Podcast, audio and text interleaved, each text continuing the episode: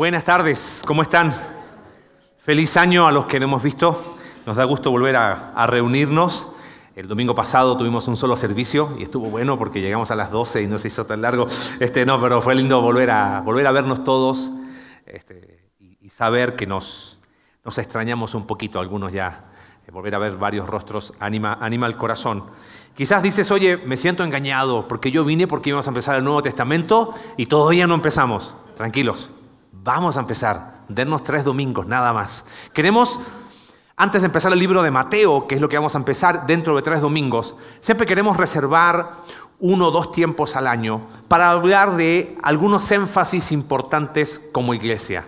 Siempre es necesario ir haciendo énfasis, ajustes, que nos permitan seguir caminando en la dirección que Dios tiene para nosotros. Nuestra misión como iglesia es vivir en comunidades transformacionales que encuentran su identidad en Cristo. La versión corta que tenemos que memorizar y que ya sabemos, ¿cuál es? Transformados para transformar.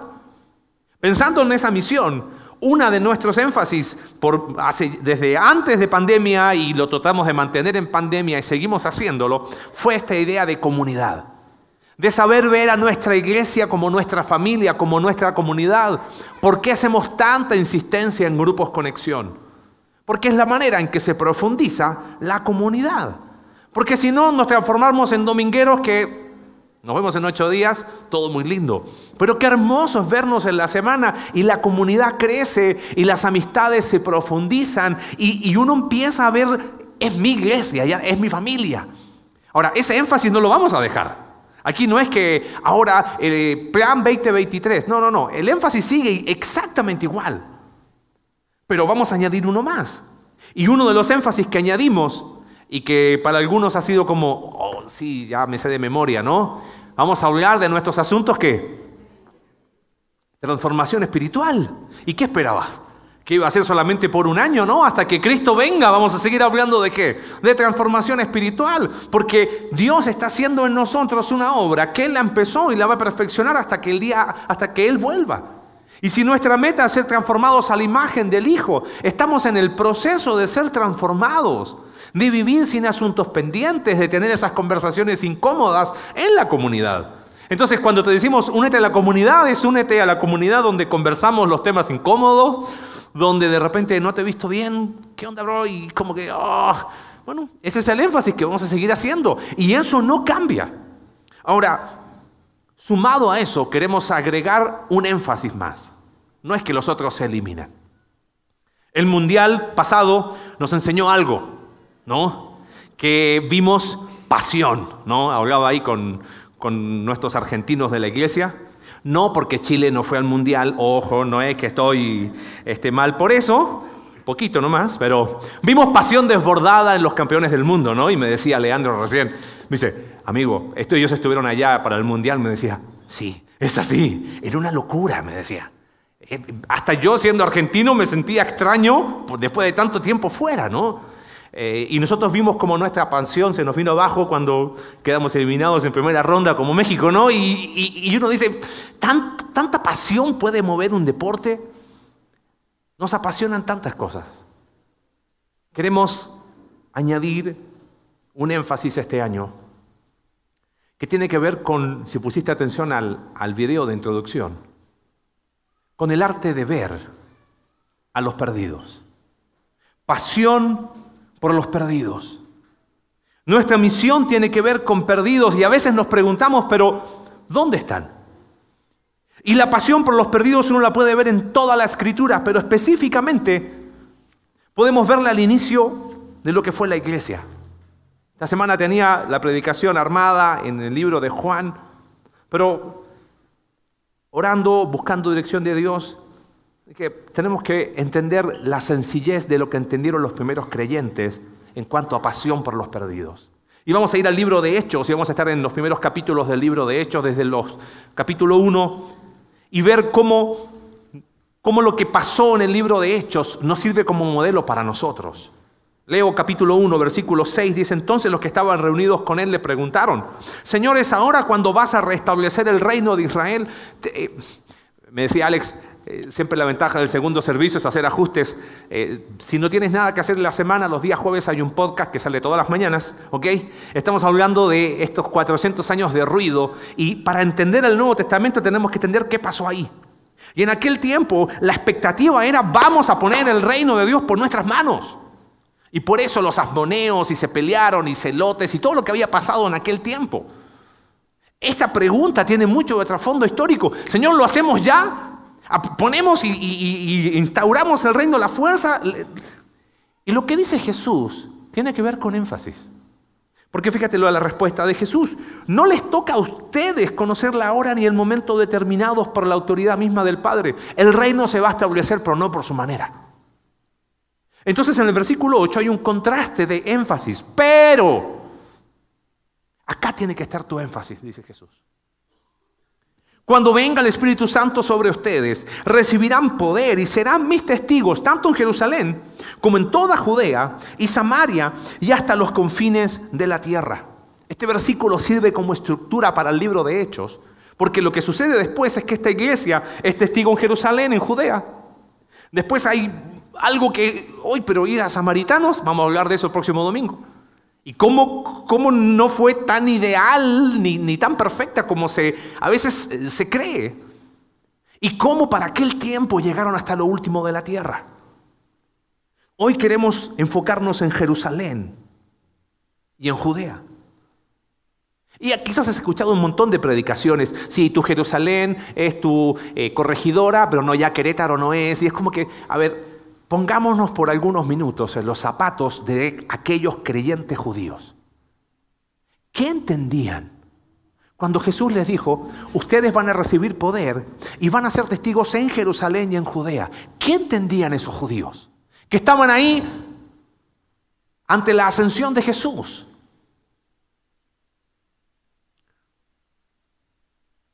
De alguna manera, tienes que pensar que estos hombres estos primeros creyentes, la mayoría eran galileos, el último año y medio habían estado viviendo en Jerusalén. El énfasis del ministerio de Jesús durante el último año y medio fue Jerusalén y Judea. Jerusalén vivían aproximadamente 40.000 personas en aquel tiempo. Y si lees los evangelios, que a paréntesis, segundo aviso de utilidad pública, ya está siguiendo ahí en YouVersion, busca ah, en, la, en, app eh, YouVersion, va conexión vertical, ya estamos con el plan de lectura de los evangelios.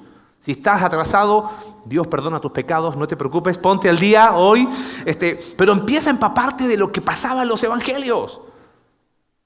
Un año y medio en una ciudad de 40 mil personas, Jesús haciendo cosas donde todos los ojos de todas las personas de la ciudad estaban puestos en Jesús. Los discípulos tenían un cartel que era yo soy seguidor de Jesús. Toda la gente en Jerusalén los conocía y todos los discípulos y los primeros creyentes conocían a la gente en Jerusalén. Había sido su hábitat natural por un año y medio.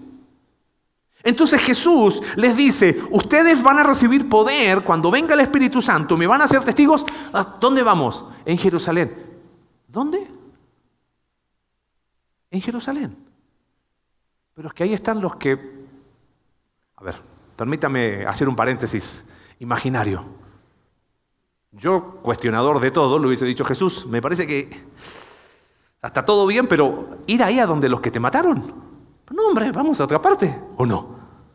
¿Cómo vamos a ser testigos en Jerusalén? ahí están los sacerdotes. Ahí está toda la gente que te dijo Osana, Osana y después te gritó, días después crucifíquenlo. A esos vamos a ir.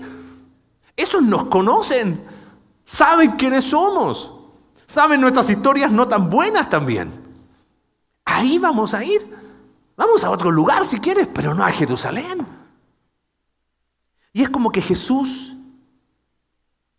les estuviera diciendo, los perdidos están más cerca de lo que crees. Déjame ilustrártelo de esta manera.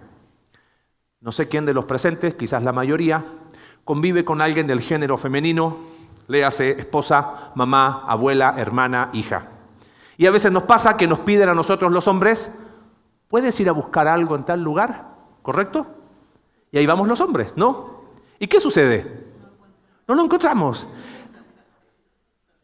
No sé si voy a hacer una investigación genética al respecto, no sé qué hay, pero de tono, de forma muy amable, ¿no? Las personas del género femenino, leas esposa, mamá, abuela, hermana, hija, lo que sea, dicen de forma amable, pero por favor, búscalo, está ahí, ¿no? Nunca gritos, nunca de mala manera. Y uno lo está mirando y dice que no está. Entonces, de forma muy gentil, respirando muy tranquilamente, viene esa persona del género femenino y ¿qué dice? Imagínese lo que quiera, ¿no? Ahí está. Lo más loco es que no lo vi. Yo no sé qué hay. Estoy seguro que antes no estaba y apareció por arte de magia, ¿no? Y es como que a veces esas cosas que están tan cerca no las vemos.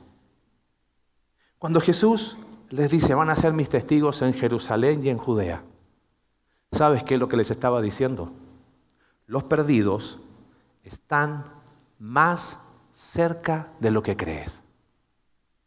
Y quizás, al igual que nosotros nos pasa en la vida diaria, vemos, pero no vemos.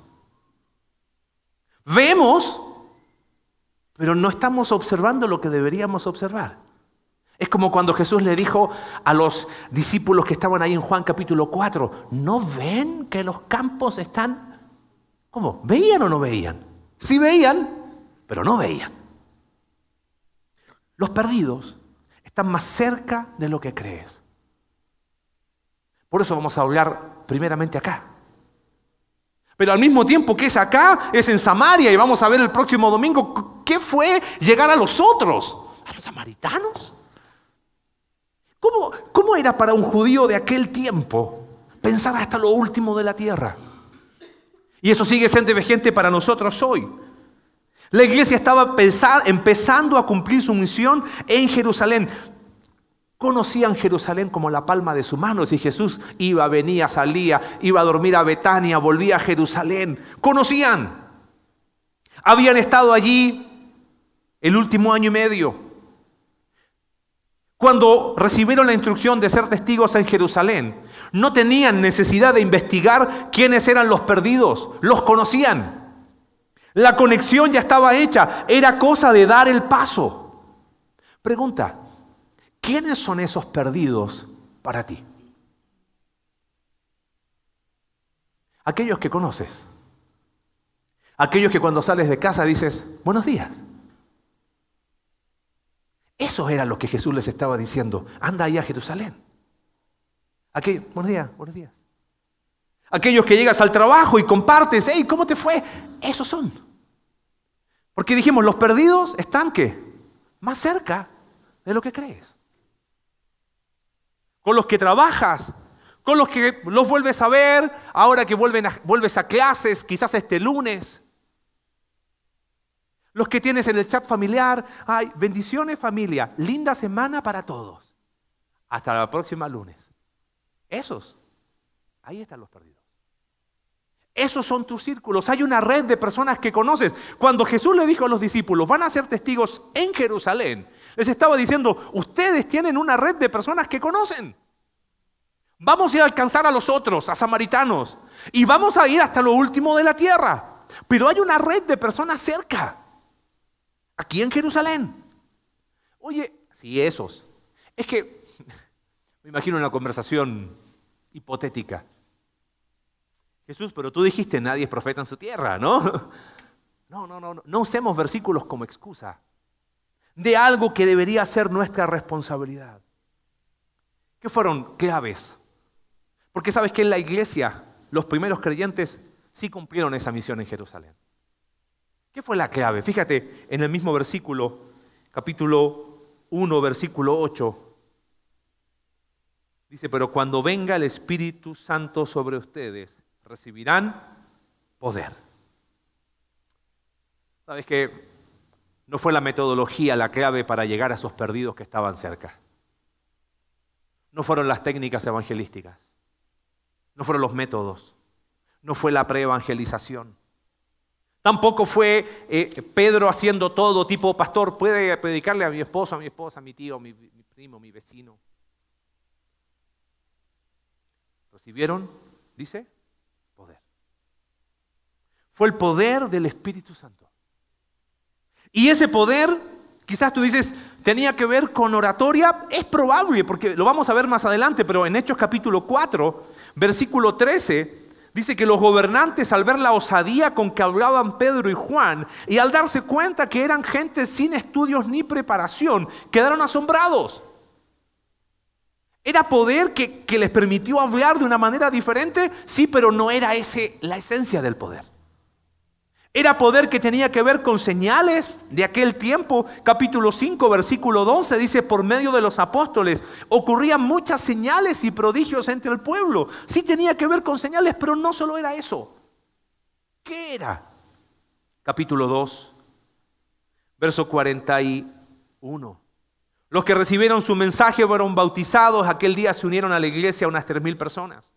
Se mantenían firmes en la enseñanza de los apóstoles, en la comunión, en el partimiento del pan y en la oración. Todos estaban asombrados por lo que hacían. Todos los creyentes estaban juntos, vendían sus propiedades, no dejaban de reunirse en el templo ni un solo día. De casa en casa partían el pan y compartían la comida con alegría y generosidad, alabando a Dios y fíjate qué, interesante. Y disfrutando la estimación general del pueblo. Capítulo 4, los primeros capítulos de Hechos habla de lo que pasó en Jerusalén. Verso 32. Todos los creyentes eran de un solo sentir y pensar. Nadie consideraba suya ninguna de sus posesiones, sino que las compartía. Capítulo 5, verso 13. Nadie entre el pueblo se atrevía a juntarse con ellos, pero ¿qué dice? Aunque los elogiaban. Y seguía aumentando el número de los que creían y aceptaban al Señor. ¿Cómo se llama eso? La primera clave que hizo que esta iglesia fuese capaz de ser testigo en Jerusalén es que ellos tenían poder transformador. El Espíritu Santo en nosotros es poder transformador.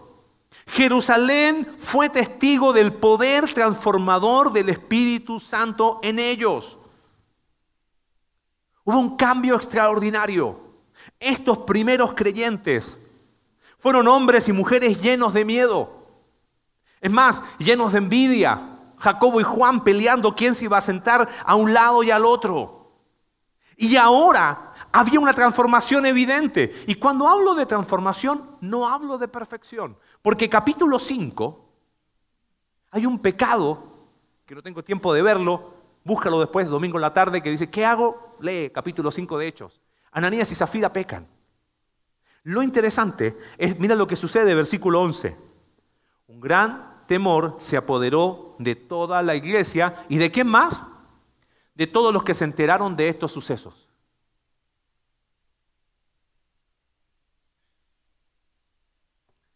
No hay que ir muy lejos para ver perdidos. Están más cerca de lo que crees. Tienen nombre.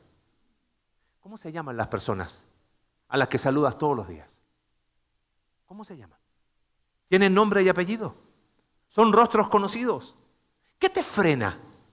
Compartir de tu fe.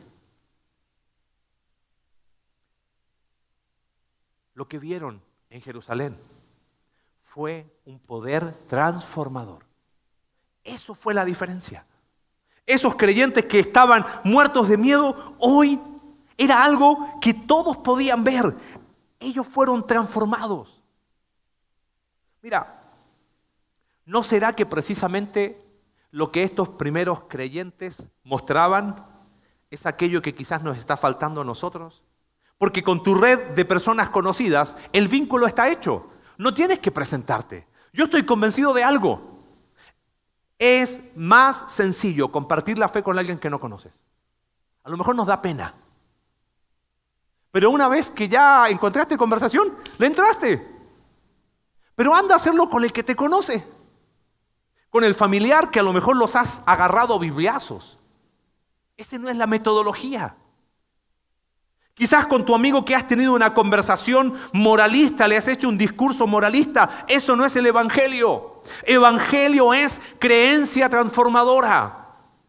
Entonces, ¿Qué vas a hablar? ¿Sabes qué? Simplemente vas a mostrar la transformación que Dios está haciendo en tu vida. Pero si yo he decidido que comunidad no sea mi énfasis y que transformación tampoco sea mi énfasis, menos va a ser la pasión por los perdidos. No estamos hablando de perfección. Estamos hablando de la transformación que hace el Evangelio. Hemos disociado y hemos dejado el Evangelio a una expresión ritual de domingo. Pero en el resto de mi vida, como que mis parámetros de valor son los mismos que cualquier persona. Entonces, ¿cuál es la diferencia? ¿Ser buena? ¿Quién es más bueno que el otro? No. Es poder transformador. Los perdidos están más cerca de lo que crees.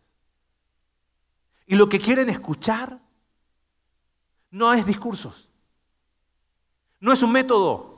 Quieren ver el poder transformador de Dios en tu vida. ¿Se ve? No perfeccione.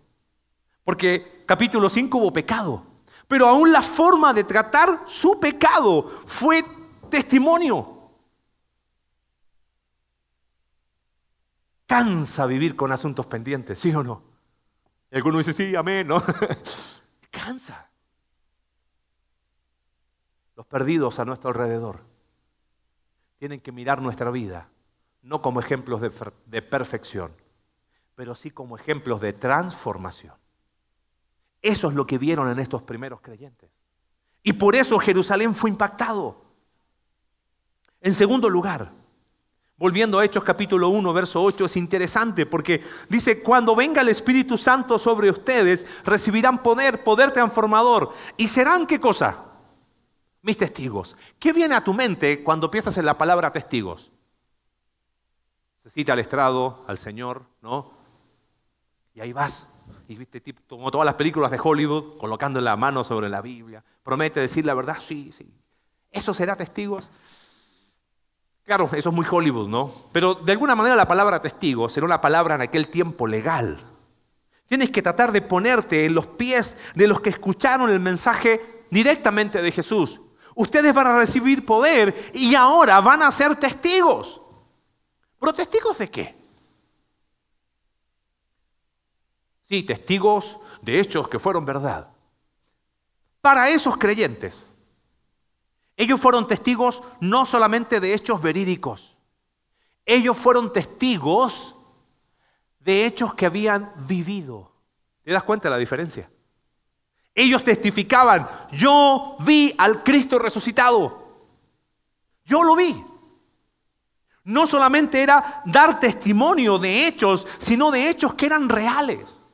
Claro, con el tiempo, la iglesia empieza a ser perseguida y ser testigos se transformó en ser mártir. De hecho, la palabra me seréis testigos en el idioma del Nuevo Testamento es una palabra de donde deriva después nuestra palabra mártir.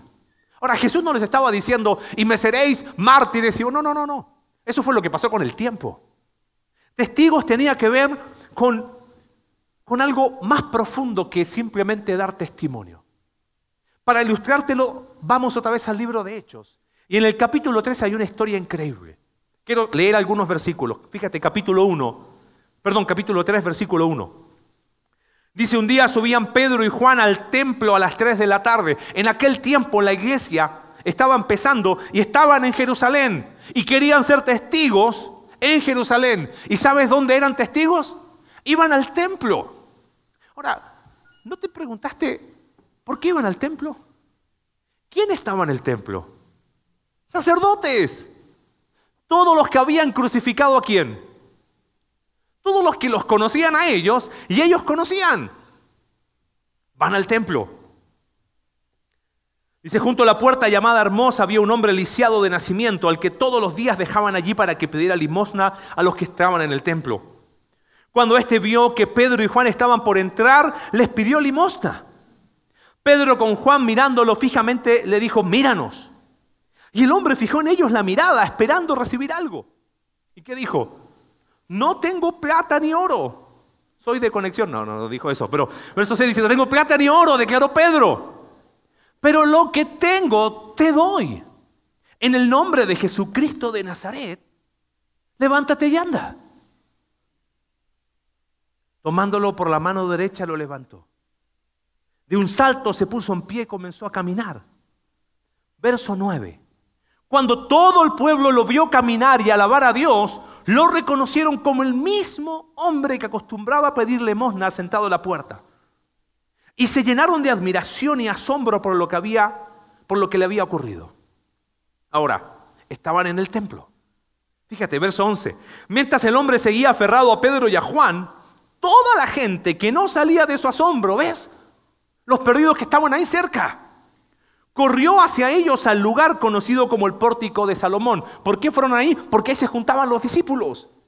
Al ver esto, Pedro les dijo, pueblo de Israel, ¿por qué les sorprende lo que ha pasado? ¿Y por qué nos miran como si por nuestro poder o virtud hubiéramos hecho caminar a este hombre? Y empieza a contarles una historia. El Dios de Abraham, de Isaac, de Jacob, para hablar de Jesús y del Evangelio transformador. ¿Sabes dónde lo hicieron? En la boca del lobo, en el mismo templo. ¿A oídos de quién llegó? Y de los sacerdotes. Capítulo 4, verso 1. Mientras Pedro y Juan le hablaban a la gente, se les presentaron los sacerdotes, el capitán de la guardia del templo y los saduceos. Estaban muy disgustados porque los apóstoles enseñaban a la gente y proclamaban la resurrección que se había hecho evidente en el caso de Jesús. Prendieron a Pedro y a Juan y como ya anochecía los metieron en la cárcel hasta el día siguiente. Pero muchos de los que oyeron el mensaje creyeron y el número de estos llegaba a unos cinco mil. Al día siguiente se reunieron en Jerusalén Fíjate, ¿quién?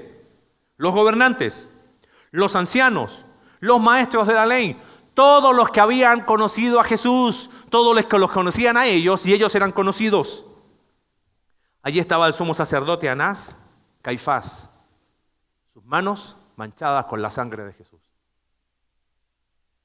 Juan Alejandro y otros miembros de la familia del sumo sacerdote. Y le hacen la misma pregunta. ¿Con qué poder o en nombre de quién hicieron esto ustedes esto? Y me encanta el versículo 8. Pedro, lleno de qué? Poder transformador. ¿Ves?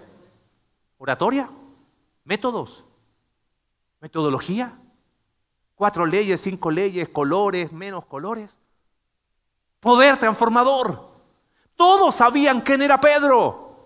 Todos sabían, en el mismo patio del sumo sacerdote, Pedro había negado a Jesús. Así que esos hombres sabían qué clase de hombre era Pedro.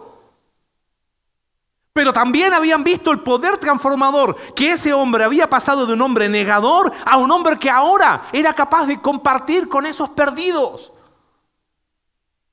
Y no lo hizo por su capacidad, lo hizo porque estaba lleno del Espíritu Santo. Porque los perdidos están más cerca de lo que crees. Y empezó. Hoy se nos procesa por haber favorecido a un inválido.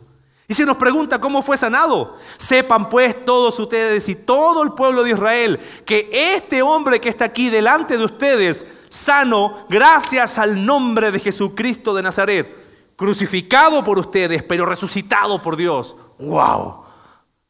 ¡Qué valor! No se trata de métodos. Se trata de dar el paso y de hacerlo. Nada más. Lo que pasa es que terminan y les dicen, verso 18, los llamaron y les ordenaron terminantemente que dejaran de hablar y enseñar acerca del nombre de Jesús. Pero Pedro y Juan replicaron, ¿es justo delante de Dios obedecerlos a ustedes en vez de obedecerlo a Él? Júzguenlo ustedes mismos. Y este versículo arde mi corazón. Nosotros no podemos dejar de hablar lo que hemos visto y oído. No solamente fue poder transformador. ¿Sabes que Pedro y Juan y los primeros creyentes no compartieron el Evangelio por culpa? ¿eh? ¿Sabes que muchas veces nosotros lo hacemos por culpa? Ay, es que si no lo hago yo me siento tan culpable después del mensaje del domingo que comparto mi fe. No te equivoques. Acá Pedro y Juan dicen, uy, tenemos una culpa tan grande como yo negué a Jesús, bueno, ni modo, tengo que hablar de él. No fue la culpa lo que lo motivó. Tampoco lo hacían por un mandato, aunque si bien era un mandato, era más que un mandato. Tampoco lo hacían por una responsabilidad, aunque también lo era. No puedo dejar de hablar lo que hemos visto y oído. Después de nuevas amenazas, los dejaron irse. Por causa de la gente no hallaban manera de castigarlos. Todos alababan a Dios por lo que había sucedido. No solamente poder transformador. ¿Sabes por qué compartieron con los que estaban cerca? Porque ellos lo entendieron como un privilegio personal. Compartir tu fe con otros es un privilegio no es una responsabilidad, no es simplemente un mandato, es mucho más profundo, es un privilegio. ¿Cómo voy a callar? decía Pedro. No puedo, no puedo guardar silencio ante ustedes. Ustedes me conocen, sí saben que soy. Estuve en el patio del sacerdote, ahí negué a mi Salvador, pero aquí estoy para decirte que en Cristo hay salvación. Para ellos era un privilegio. Pedro y Juan lo hablaron ante sacerdotes. ¿Correcto? Mira capítulo 6 de Hechos. Terminando esta primera parte que están en Jerusalén. Fue tanto el impacto transformador del Evangelio, capítulo 6, verso 7, y la palabra de Dios se difundía. El número de los discípulos aumentaba considerablemente. ¿Dónde? Porque ahí estaban los perdidos. Y también estaban en Samaria y también estaban hasta lo último de la tierra. Estaban más cerca de lo que creían. E incluso muchos de quienes, de los sacerdotes, obedecían a la fe. Tú no conoces mi familia. No, hombre, les ha hablado al revés. Y al... Esos son, no, esos son, pero así, inconversos de tomo y lomo, ¿eh? Eso no, no, no hay, no hay manera con ellos. Sacerdotes creyeron. Ah, tú no conoces mis compañeros de trabajo. No, con esos no hay oportunidad de nada, ¿eh? No, no les puedo discutir. ¿Y quién te dijo que tenías que discutirle? Es poder transformador. Es un privilegio personal. Ahora, quiero que entiendas un detalle acá. Cuando me refiero a, a que es un privilegio personal, hay una diferencia muy grande entre algo personal y privado. La fe es personal pero no es privada. Quizás un Pedro de hoy hubiese dicho, sacerdotes, yo no lo juzgo por lo que creen. ¿eh? Es como que tenemos que ir pidiendo disculpas por ser cristianos. Perdón, yo, soy cristiano, disculpen. No. Tu fe es personal, sí, pero no es privada. Marce, pero es que vivimos en la cultura de la cancelación. mira la cultura de la cancelación de aquel tiempo. A latigazos le dijeron que se callaran. Pero Pedro y Juan dijeron, este es un privilegio personal.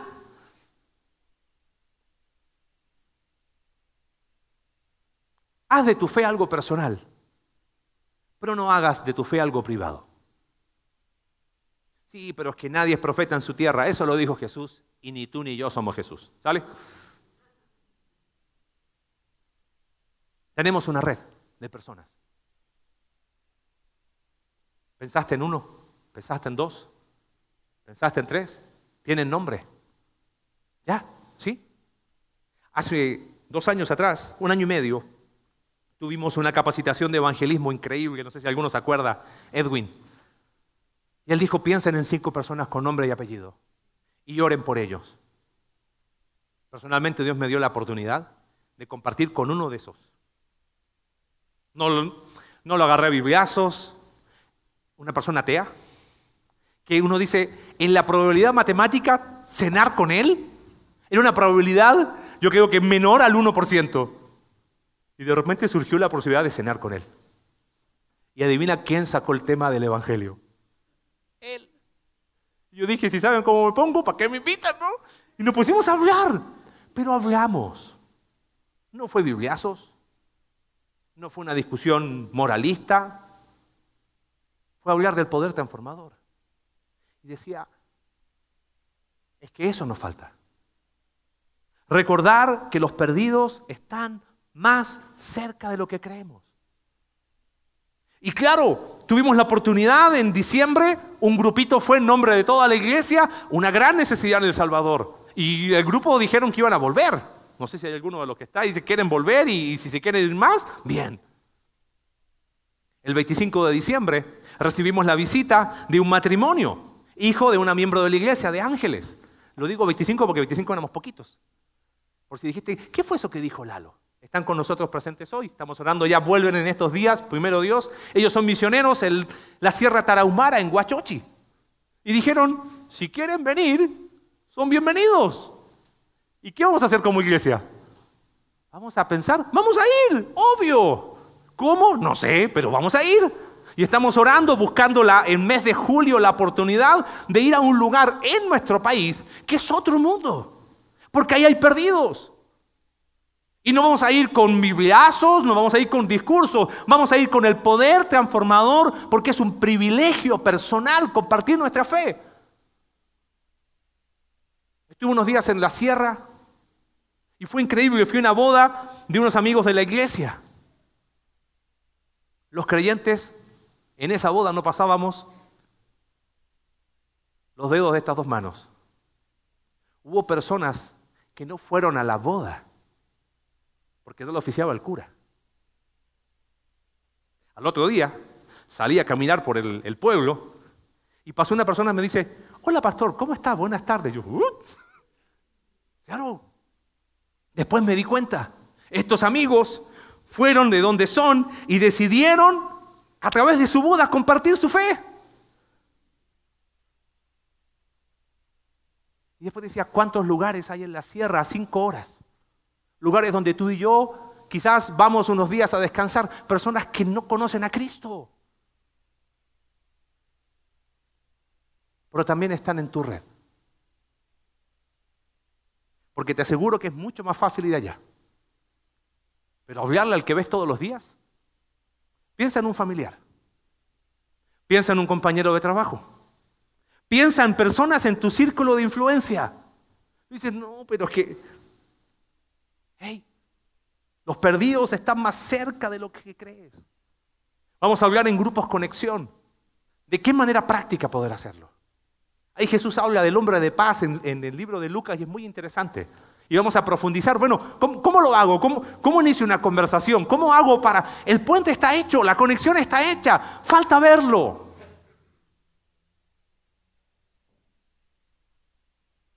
Termino con dos conceptos. Desde este púlpito nunca queremos dejar de compartir el Evangelio. Porque a veces pensamos en los perdidos y a veces los perdidos están acá adentro. Cada domingo vienen personas nuevas. Y queremos decirles a quienes nos visitan que solo en Cristo hay salvación. Y que aquí no se trata de ser una religión y bueno, y aquí que me van a pedir y ahora se trata de qué tengo que dejar. Se trata de que en Cristo hay salvación. Porque separados de Él no podemos hacer nada. Y no solamente están en, perspectiva la eternidad, sino la oportunidad de vivir una vida diferente. ¿Los problemas van a seguir? Sí. En el mundo tendréis aflicción y mucha. Pero ¿qué diferencia hace estar en Cristo? ¿Qué diferencia es por la fe creer el Evangelio que empieza a transformar todo? Y mis valores cambian y toda la perspectiva de mi vida cambia por creer en Jesús como mi Salvador. Y eso es algo que queremos predicar acá. Y quiero animarte a ti a que lo puedas hacer en tu círculo. Porque no te olvides, y te lo voy a decir hasta el cansancio, los perdidos están más cerca de lo que crees. Este año, a través de Rosita, una miembro de la iglesia, tuve la, la oportunidad de empezar a dar clases donde ella estudia. Así que los lunes en la mañana daba rehabilitación neurológica y en la tarde daba una clase de bioética. Y empecé en mi... Viste, los locos hablamos con uno mismo y nos contestamos en voz alta, hasta cambiamos la voz. Marcelo, ¿qué vas a hacer? Empecé, ¿Qué hago? ¿Les comparto de mi fe? Les digo que soy pastor, pero si les digo que soy pastor, van a... Obvio, a través de Rosita todos sabían que era el pastor de la iglesia, ¿no? Entonces dije, no lo voy a hacer. Voy a ir, voy a empezar mi clase, me voy a presentar, vamos a hacer clase de ética, bla, bla. Primera clase. Cuando uno habla de ética, no es lo mismo que moral, pero, pero están tan de la mano que era inevitable ¿eh? no caer en una conversación de, índole moral.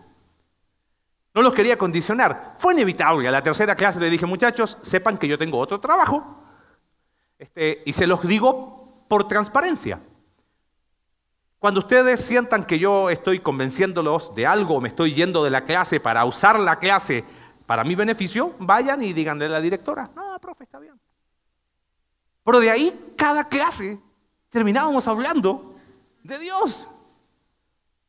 Yo decía, qué tonto. Empecé mi clase con, ¿qué hago? ¿Les digo o no les digo? Y sabes que estudiando esta semana, los perdidos estaban más cerca de lo que uno cree. Cuando entregué las notas, claro, fue todo después de las notas, aprobado, ahora sí.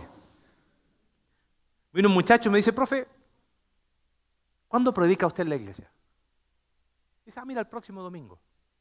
Me gustaría ir y conocerla. Y llegó en diciembre. Y se sentó ahí atrás. Y para vergüenza lo digo. Estaba más cerca de lo que creía. Como que a veces no lo vemos. Te quiero animar a que puedas ver. A que puedas orar y decir, Señor, abre mis ojos. Porque los perdidos están más cerca de lo que creemos. Padre, gracias por tu palabra. Gracias, Señor, porque no nos deja indiferentes. A esos primeros creyentes les dijiste que iban a recibir poder, un poder transformador. Eso es lo que queremos mostrar en nuestra red, en nuestro círculo, con nuestros amigos, con nuestra familia, con las personas con las que convivimos a diario. Perdónanos, Señor, por, por no querer ver lo que es evidente, que los perdidos están más cerca, sentados al lado nuestro, cada día. Que podamos verlo, Señor, más que como un mandato, más que como una responsabilidad, como un privilegio personal. Queremos que nuestro corazón arda por los perdidos. Queremos tener el buen problema de, de crecer porque nuevas personas pueden llegar a los pies de Cristo y decir, he creído en Jesús. Y quizás hoy mismo en este lugar hay personas que por primera vez han entendido el mensaje del Evangelio, que no es un mensaje religioso, es un mensaje de transformación. Y quizás no necesitan entenderlo todo en un momento, pero sí quizás dar ese primer paso de decir, quiero conocer de Jesús. Padre, permítenos en la semana, en los grupos conexión, conversar y profundizar sobre cómo, cómo, cómo llevar esto en la práctica. Porque cada día, cada día, convivimos con personas que están perdidas. Perdónanos, Señor, por nuestra indiferencia. Perdónanos por nuestra insensibilidad. Y que siempre podamos recordar que los perdidos están más cerca de lo que creemos. Queremos ser tus testigos. Oramos en el nombre de Jesús. Amén.